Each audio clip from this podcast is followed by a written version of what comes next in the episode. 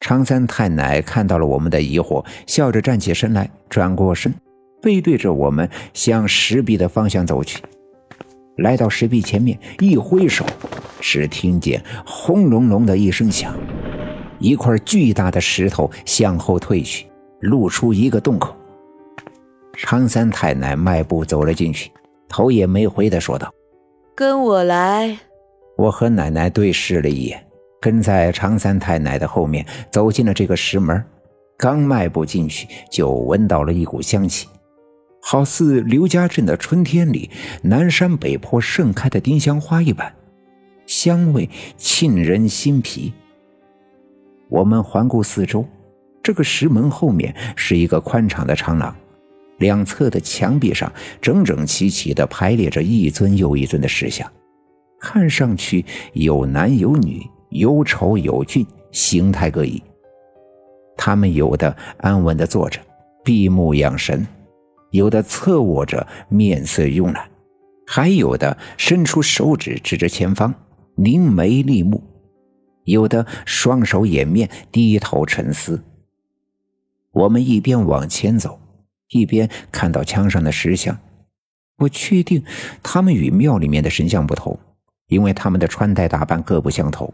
怎么看都像是普通的人，而且他们的身边还有一些石雕的动物和器物，比如锄头、镰刀、水缸、石磨、小猫、小狗、鸡鸭猪驴。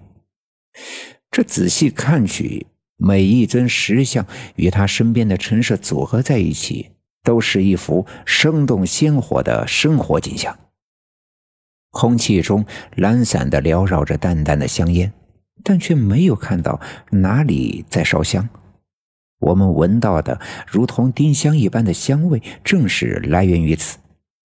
常三太奶并未回头，迈步向前走，步伐并不快，很是悠闲的样子。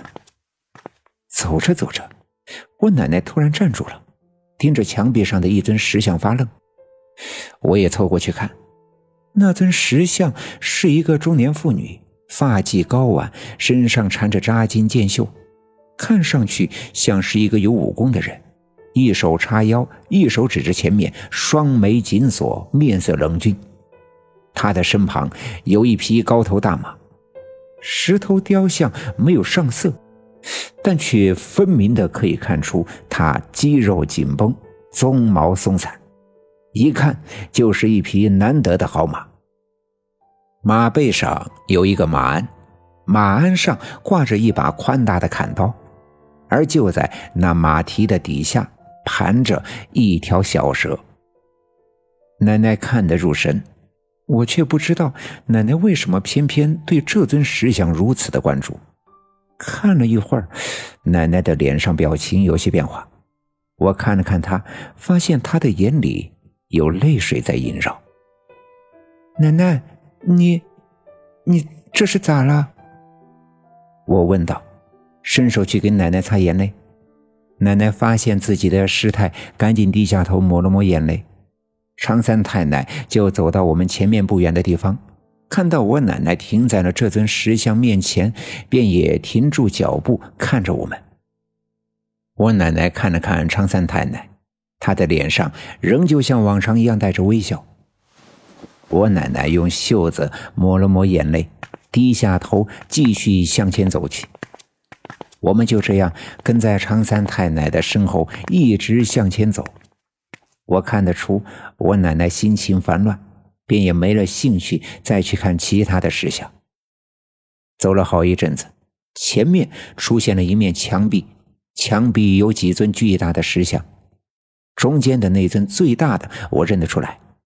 是前阵子我在那座雕梁画栋的仙山见到的柳门长石的掌门人常天龙，下面并排的两个，一个就是我们眼前的常三太奶常金花，另外一个正是他的妹妹常银花，而在他们的下面还有三个稍微小一点的石像，他们各拿刀枪，形态各异。我看着墙上的常三太奶的石像，心里不禁猜想：难道这个长廊都是长门的弟子？所以走到尽头的时候，才会有尝鲜的几位首领的石像。那么如此说来，那这石墙上成千上万尊小石像，难道都是长门的弟子？要是这样的话，那岂不是墙上也会有我和我奶奶的？正在我胡思乱想的时候，突然听到一阵沙沙的响声。我循声望去，就在前面一个弧度并不太大的转弯处的墙壁上，趴着一根藤条。这根藤条没有叶子，只有分出来的几根参差的枝丫。我一眼就把它认了出来，这正是血蛇藤。看到血蛇藤，我不禁十分的意外。其实血蛇藤在我的心里啊，一直是个让我想不明白的家伙。之前他用尽心机。一直想要困住我，吸取我的纯阳之血，还施法给刘家镇的村民带来灾难。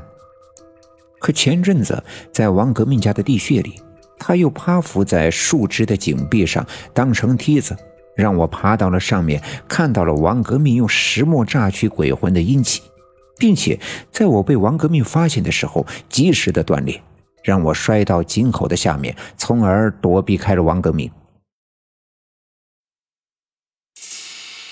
本集已经播讲完毕，感谢您的收听。欲知后事如何，且听下回分解。